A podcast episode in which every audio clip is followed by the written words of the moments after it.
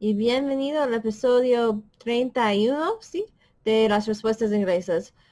Sí, todavía la, el cuarto donde mi oficina está y todavía está llena de cosas de para el bebé, la bebé, el bebé, no sabemos qué es el género, pero uh, sí, es uh, desafortunadamente ya todavía el cuarto es un desastre. Entonces, aquí estamos en otro, otro espacio. Pero hoy vamos a discutir un poquito sobre el COVID-19 y después tomamos un descanso para de todo para relajarnos y reírnos y tomamos un descanso de comedia, de comedia, ¿sí? Entonces, porque yo creo que la gente necesita más, más del estrés y de la preocupación con la coronavirus. Entonces, vamos a tomar un descanso de, de este desastre, ¿sí? Entonces, mm, vámonos. Entonces, primeramente, las frases claves para COVID-19 o en inglés COVID-19. El nombre es coronavirus o coronavirus. Coronavirus. Y hay algunas precauciones o precautions que necesitamos tomar, ¿sí? There are some precautions that we need to take, como lavarse frecuentemente las manos. So wash your hands frequently. Wash your hands frequently. Lavarse frecuentemente las manos. Wash your hands frequently. Limpia y desinfecta. Clean and sanitize. Limpia y desinfecta. Clean and sanitize. Toser o estornudar en el brazo. ¿sí? Cough or sneeze into your arm. Toser o estornudar en el brazo. To cough or sneeze into your arm. Evitar tocarse los ojos, la boca o la nariz. Avoid touching your eyes, mouth, or nose. Evitar tocarse los ojos, la boca o la nariz. Avoid touching your eyes, mouth, or nose. Y practicamos ahora la distancia social. Right now we're practicing social distancing. La distancia social, social distancing. No saludar de mano, don't shake hands. No saludar de mano, don't shake hands. Y los síntomas de COVID-19, the symptoms for COVID-19 are fiebre, tos y dificultad para respirar. Fever, cough, difficulty breathing. Los síntomas, fiebre, tos, dificultad para respirar. Symptoms, fever, cough, difficulty breathing. Vale, y en las notas del programa tengo algunos recursos en inglés y en español, sí, para el, virus del CDC o CDC, CDC. Entonces, si quieres más información, puedes usar estos enlaces. Sí. Pero ahora vamos a tomar un descansito del desastre del mundo ahora, sí, porque necesitamos reírnos, necesitamos un descanso de comedia, porque es muy buenísima para la alma, sí. Tenemos, todos tenemos muchísimo estrés, entonces un descansito para recordar que hay otras cosas en el mundo y que hay nos hacen reír y sentir mejor. Bueno, empezamos con las tiras cómicas traducidas, ¿sí? Como Calvin y Hobbes por Bill Watterson, Garfield por Jim Davis, Dilbert por Scott Adams y Baby Blues por Rick Kirkman y Jerry Scott. Primeramente, una, una cómica, ¿sí? En inglés y en español. ¿Qué significa? Entonces, una cómica o TVO es diferente, ¿sí? En español sí significa como los Avengers o Batman o algo como así. Y en, en inglés es el mismo. Comics son más para Avengers o Superman o Spider-Man, algo como así.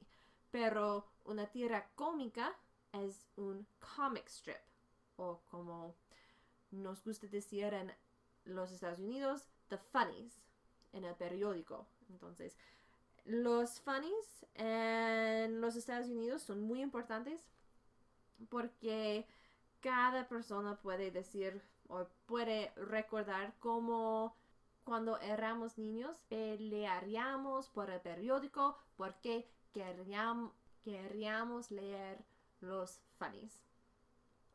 Sí, entonces Calvin y Hobbes, o Calvin and Hobbes, por Bill Watterson, es un clásico en los Estados Unidos. Un clásico. Y es sobre un niño precoz, muy precoz, ay de mí, y su tigre de peluche, un amigo imaginario y sus aventuras. Y Calvin y Hobbes, no sé, es muy dulce, muy amable, pero al mismo tiempo Bill Watterson tuve percepciones de la cultura, de, del media, de muchísimas cosas. Pero es una tierra cómica muy, muy bien. Y otra es Garfield por Jim Davis y Garfield es de un gato gordo, muy gordo, quien no le gustan los lunes ni el trabajo, pero le encantan siestas y comida, especialmente lasaña, y atormentar a Odie, un perro, y Jim, su dueño. Y es muy gracioso, ¿no? Sí, es, otro clásico de los Estados Unidos. Y claro, Dilbert por Scott Adams y Dilbert es sobre la vida de la oficina en, en realidad. En los Estados Unidos nosotros se dicen que vivimos en Cubeville. We live in Cubeville. Porque hay muchísima gente que trabaja en los, las oficinas con los cubículos, ¿sí? So they work in offices with cubes or cubicles. Cubes, cubicles, sí, pero nos gusta decir Cubeville porque es como una un pueblo de los cubículos, ¿no? Y Dilbert es una percepción gracioso, graciosa, sí, sobre la vida de la oficina, con los humanos recursos, con los jefes idiotos, con los compañeros o compañeras de trabajo muy perezosos, sí, entonces y cuando yo era niña no entendía muchísimo los chistes, pero ahora que yo trabajo en un Cubeville, sí, entiendo. Y finalmente hay Baby Blues. Baby Blues es una de las tierras cómicas quizás favoritas de mí. Es sobre una familia de tres niños y su vida normal y es perfecto. Rick Kirkman y Jerry Scott entienden perfectamente qué significa tener una familia con niños pequeños y las aventuras de la vida con eso. Y es, ay, de mí, es muy gracioso. Mi esposo y yo no tengo niños ahora, o sí tengo un bebé, pero él o ella no, no está todavía nacido, ¿sí?